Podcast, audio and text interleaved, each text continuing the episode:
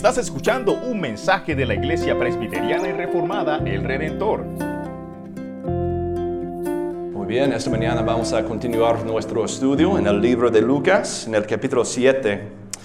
Y hasta ahora hemos visto que Jesús es un enigma para muchos.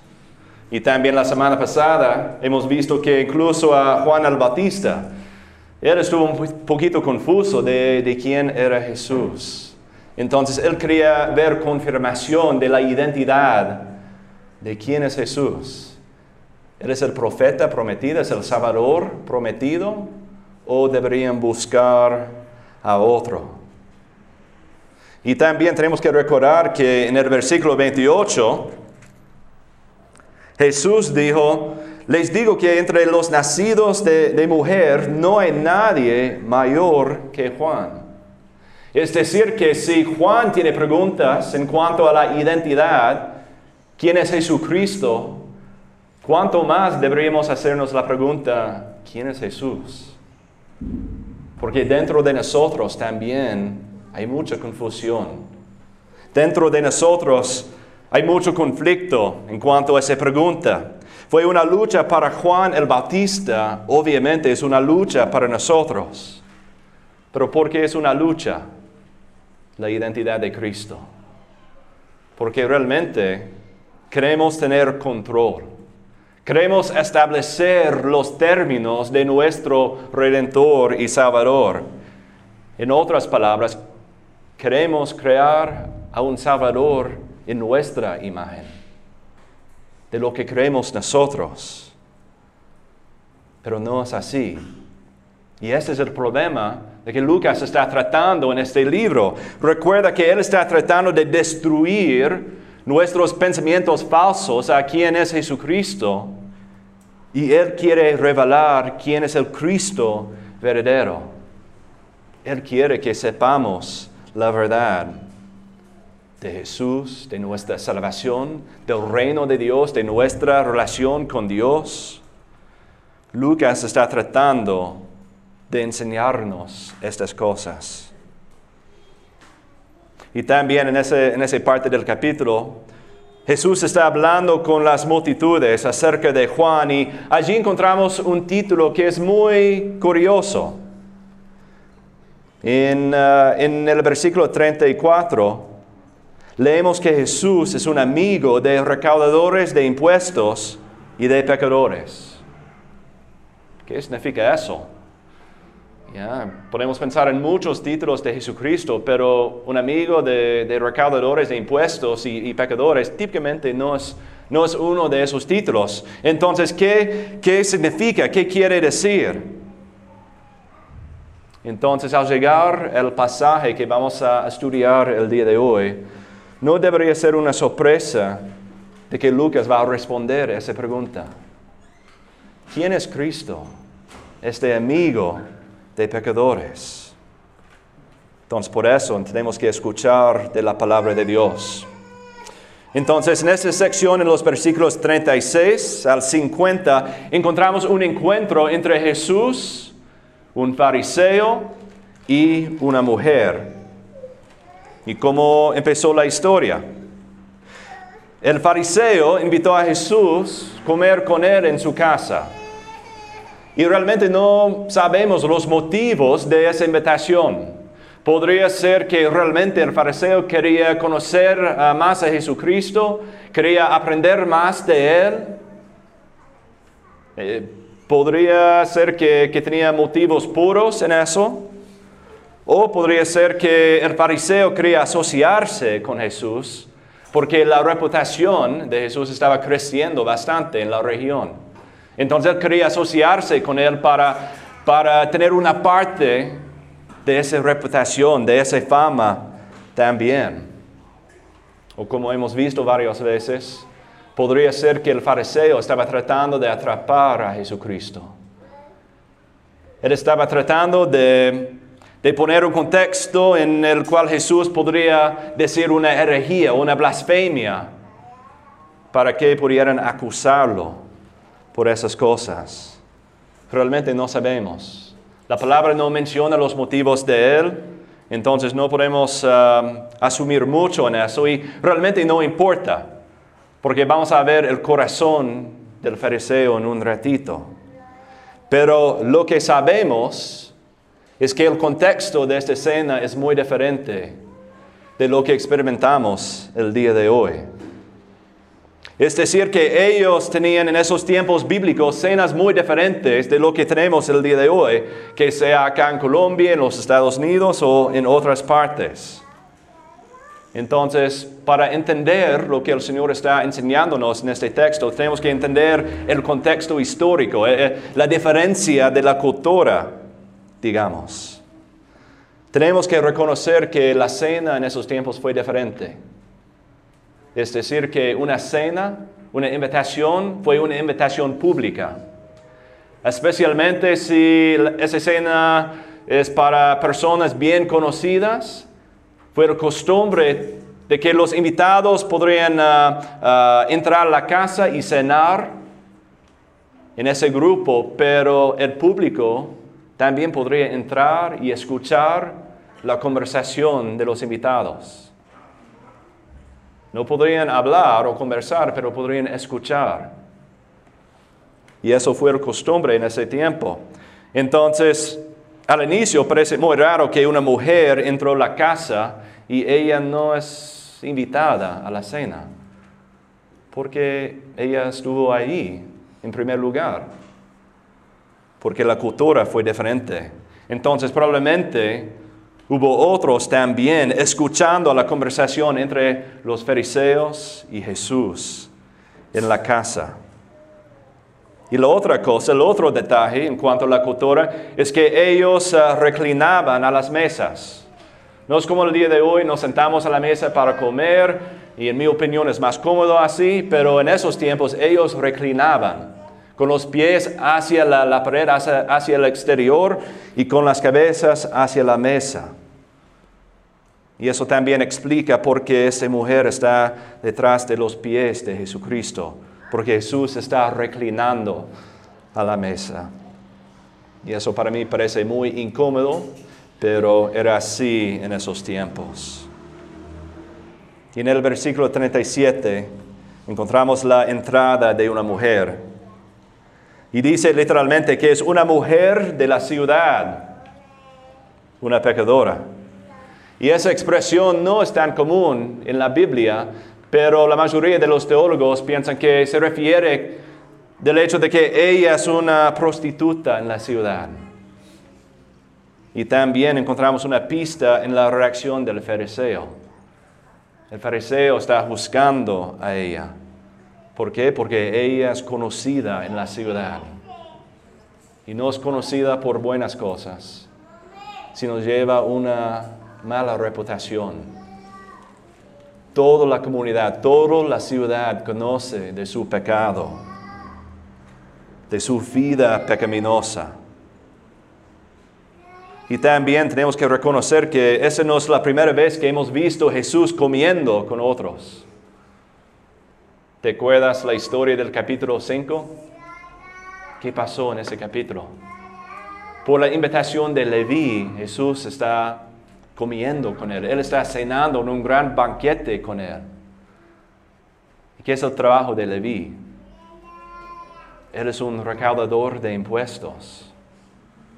Entonces, en dos ocasiones, en el capítulo 5 y en el capítulo 7, estamos empezando a ver qué significa que Jesús es amigo de, de recaudadores de impuestos y también de los pecadores. Entonces esta mujer entró a la casa y vio inmediatamente a Jesús y empezó a llorar. Y con sus lágrimas ella riega los pies de Jesús. Con su cabello los seca a sus pies. Con sus labios besa a sus pies y con un perfume los ungía. Este es un hecho, es un acto de adoración, de humildad frente de Él. Y después de eso encontramos la respuesta o la reacción de Simón en el versículo 39. Pero al ver esto, el fariseo que lo había invitado dijo para sí, si este fuera un profeta, sabría quién y qué clase de mujer es la que lo está tocando, que es una pecadora. Si has seguido en, en este estudio del libro de Lucas, creo que ya sabes lo que vamos a hacer en este momento. No podemos evitar el contraste que Lucas nos da en esta sección de las escrituras. Tenemos que ver el contraste entre este fariseo y esta mujer que es, es pecadora. El fariseo es un religioso profesional. Se la paga para conocer las escrituras. Se la paga para, para ser un religioso. Pero es un líder en la iglesia muy arrogante, muy orgulloso. Y realmente encontramos que él está ciego a la verdad. Él piensa que es un juez de carácter en este momento. Realmente él se puso en el trono de sí mismo y declara que la mujer es pecadora y que Jesús no es profeta. Entonces eso es un extremo del fariseo. Y en el otro extremo encontramos a la mujer. En el versículo 37 um, hay, una, hay, una, palabra que es importante, pero no se traduce bien en, en, español ni en inglés, pero hay una palabra ahí que significa que hay un, hay un giro en la historia. Hay un, un cambio que no esperábamos en la historia. Y esa palabra significa que deberíamos prestar mucha atención porque Dios está tratando de enseñarnos algo en eso. ¿Y qué es esa sorpresa? ¿Qué es ese giro en la historia? Es que una prostituta está entrando la casa de un fariseo. Los fariseos y los pecadores no se deberían mezclar. La mujer, la pecadora, no es una invitada de él, pero ella entró la casa. Entró la casa, no dijo nada, pero encontramos ese acto de humildad y adoración. Y realmente no conocemos su historia. No sabemos lo que ha pasado en su vida. Quizás ella había seguido a Jesús por mucho tiempo, escuchando sus sermones, viendo, mirando a los milagros que hizo Jesús. Quizás ella fue un recipiente de uno de los milagros. Quizá ella tuvo una conversación personal con Jesús en el pasado. Realmente no sabemos, pero es mejor así porque el enfoque acá no es la mujer, sino es la misericordia de Dios. Pero ¿qué pasó después del pensamiento del fariseo? Tenemos que recordar que su, pensamiento, su, su, juicio, lo hizo en su cabeza, en su mente nomás. No está hablando en voz alta, pero está pensando esas cosas el fariseo. Y Jesús le respondió con esas palabras. Simón, tengo algo que decirte. Uf, cuando mi esposa me dice eso, trato de prepararme, porque típicamente lo que va a seguir no es bueno. es así, ¿no? Natán, tengo algo que decirte. O Natán, tengo una pregunta para ti. Uf, debería prepararme en ese sentido. Es así con, con Simón también. Y por eso Simón le respondió, di maestro. Probablemente él estuvo muy nervioso. Estuvo sudando. Ok. ¿Qué va a proceder en ese momento? ¿Qué me va a decir Jesús? Y Jesús procede con una parábola. Y hemos visto algunas parábolas en el libro de Lucas y vamos a ver más. Ah, vamos a estudiar más el significado de las parábolas ah, en la semana que viene. Pero por ahora esta parábola, esta historia, esta ilustración de Jesús es fácil comprender. Hay un prestamista que presta dinero a dos deudores, uno de 500 denarios y otro de 50 denarios. Y los dos, los dos de los deudores no pueden pagar su deuda. Y son canceladas por la misericordia del prestamista. Él canceló las dos deudas. Pero después de esa ilustración corta, Jesús lo hizo una pregunta a Simón, el fariseo. ¿Cuál de ellos entonces lo amará más? Casi es una pregunta hipotética, realmente no, no requiere una respuesta porque la respuesta es obvia, pero el fariseo lo respondió a Jesús en el versículo 43.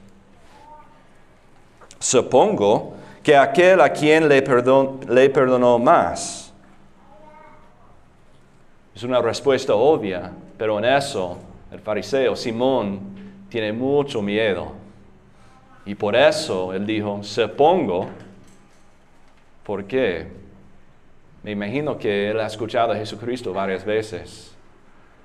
Y ha escuchado que muchas veces Jesús cambia la narrativa cambia la pregunta, cambia el contexto para mostrar a los escuchadores que están equivocados en lo que están pensando. Entonces Simón tiene mucho miedo de, esa trampa, no quiere caer en esa trampa. Pero Jesús lo afirmó. Has juzgado correctamente. En su juicio, Simón está correcto. Pero a la misma vez, cayó en una trampa. Y la trampa está en los versículos 44 al 46. Déjame leerlo otra vez. Y volviéndose hacia la mujer, le dijo a Simón, ¿ves esta mujer? Yo entré a tu casa y no me diste agua para mis pies, pero ella ha regado mis pies con sus lágrimas y los ha secado con sus cabellos. No me dice beso, pero ella, desde que entré, no ha cesado de besar mis pies. No ungiste mi cabeza con aceite, pero ella ungió mis pies con perfume.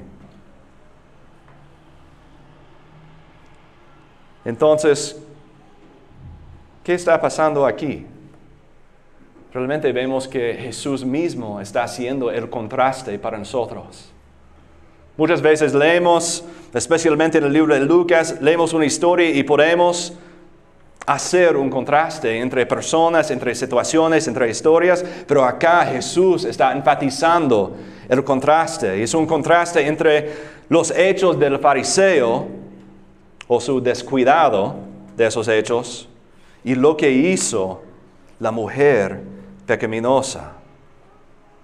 El fariseo no cumplió los costumbres de la hospitalidad en esos tiempos, ni los costumbres ordinarios, por ejemplo, el agua y un beso para saludar a alguien, ni los costumbres extraordinarios, por ejemplo, con el perfume.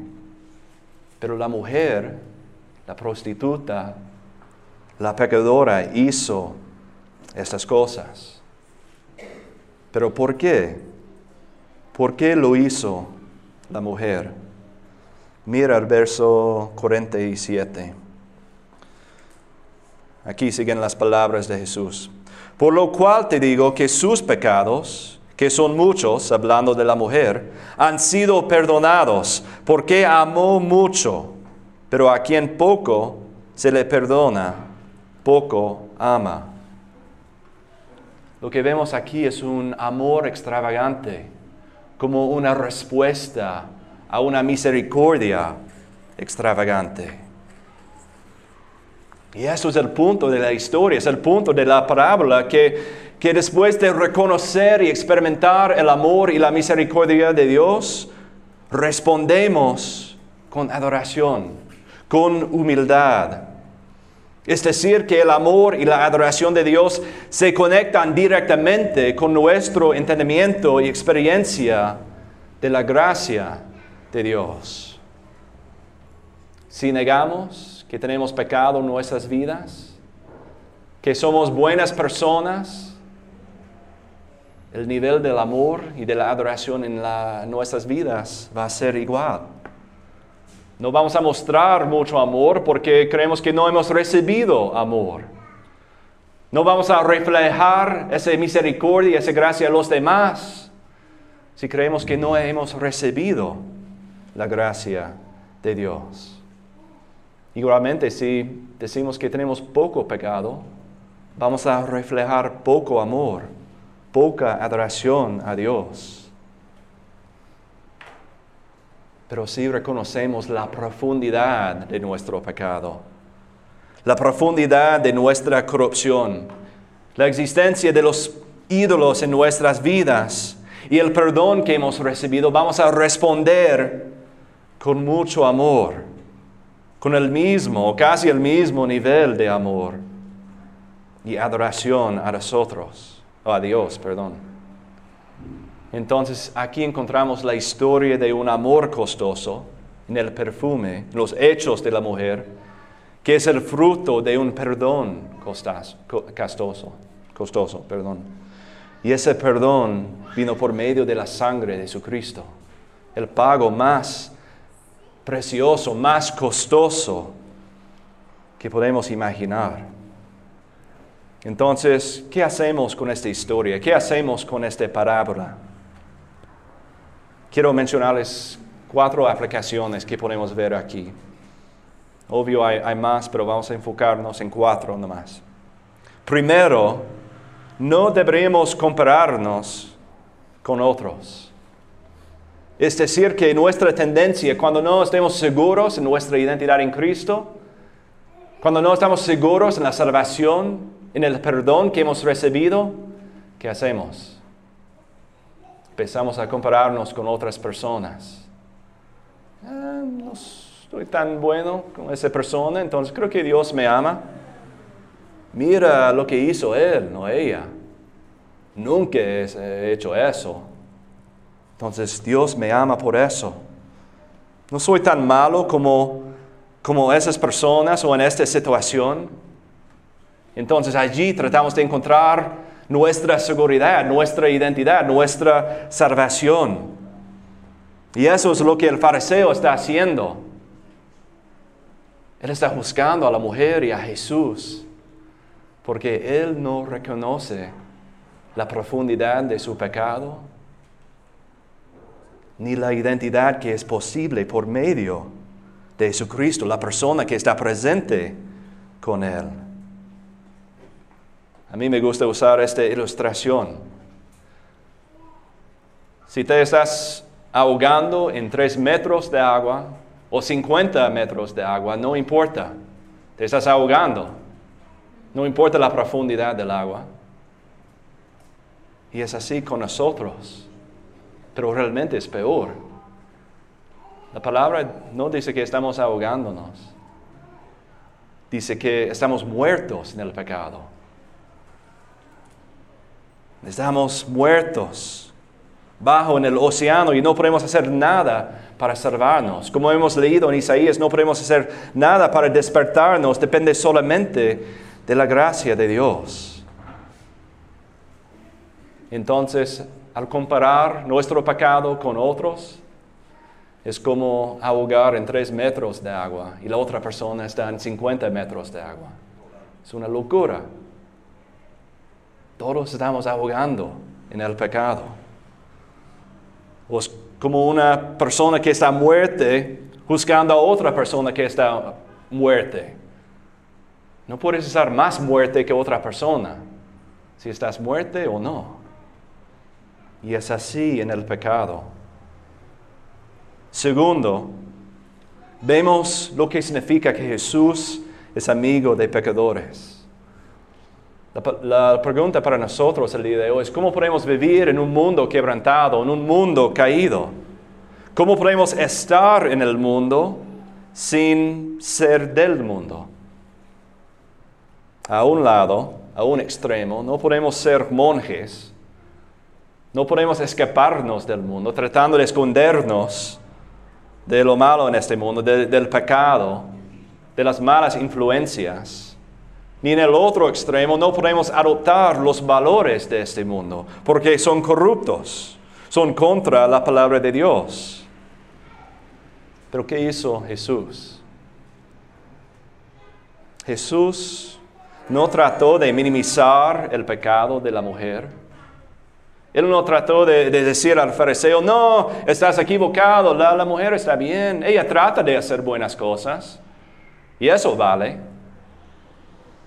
Jesús no está ignorando la pecaminosidad de la mujer, más bien Jesús afirma su pecado.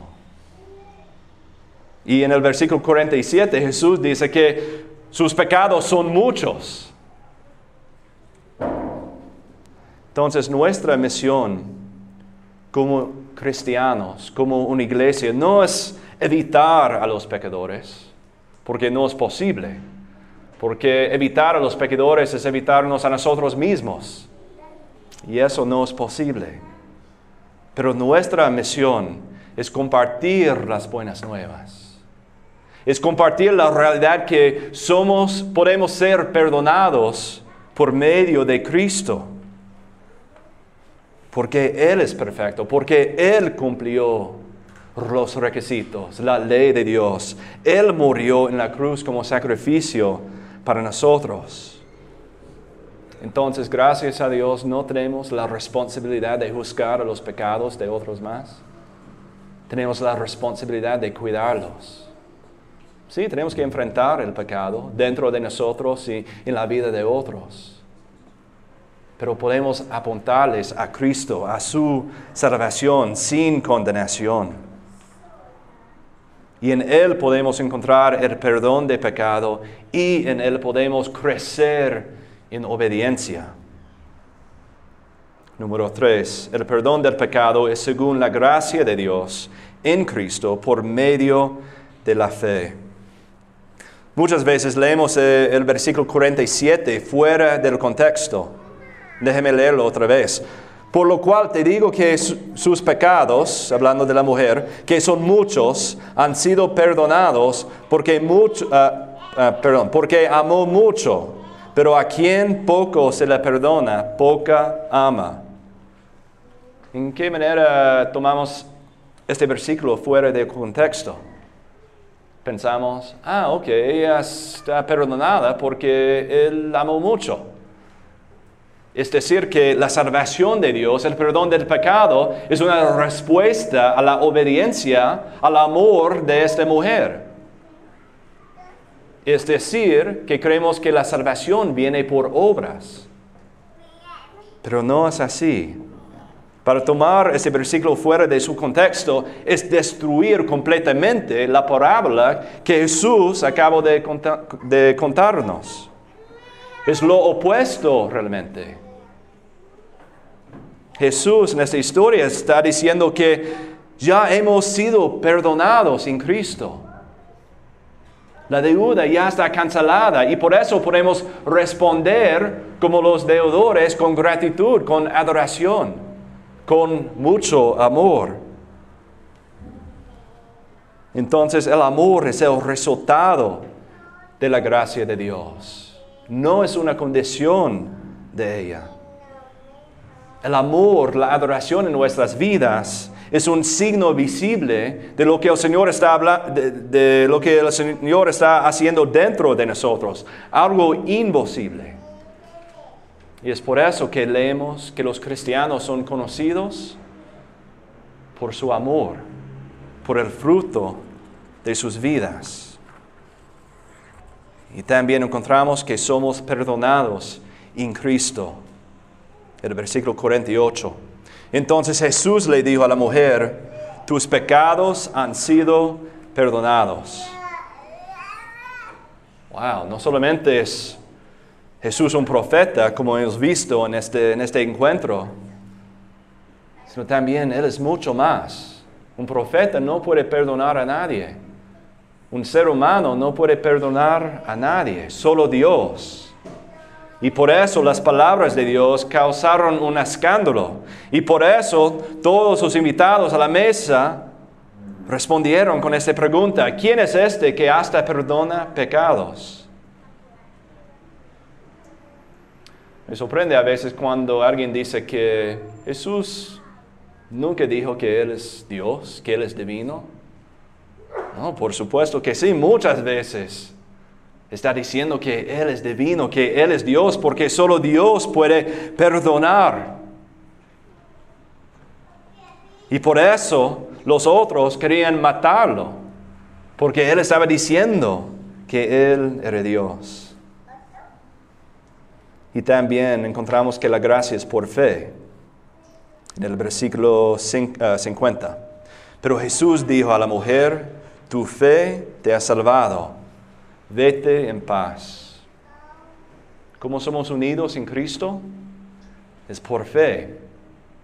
Y como hemos visto hace dos semanas, la fe en sí misma no puede salvarnos, porque puedes tener fe en varias cosas.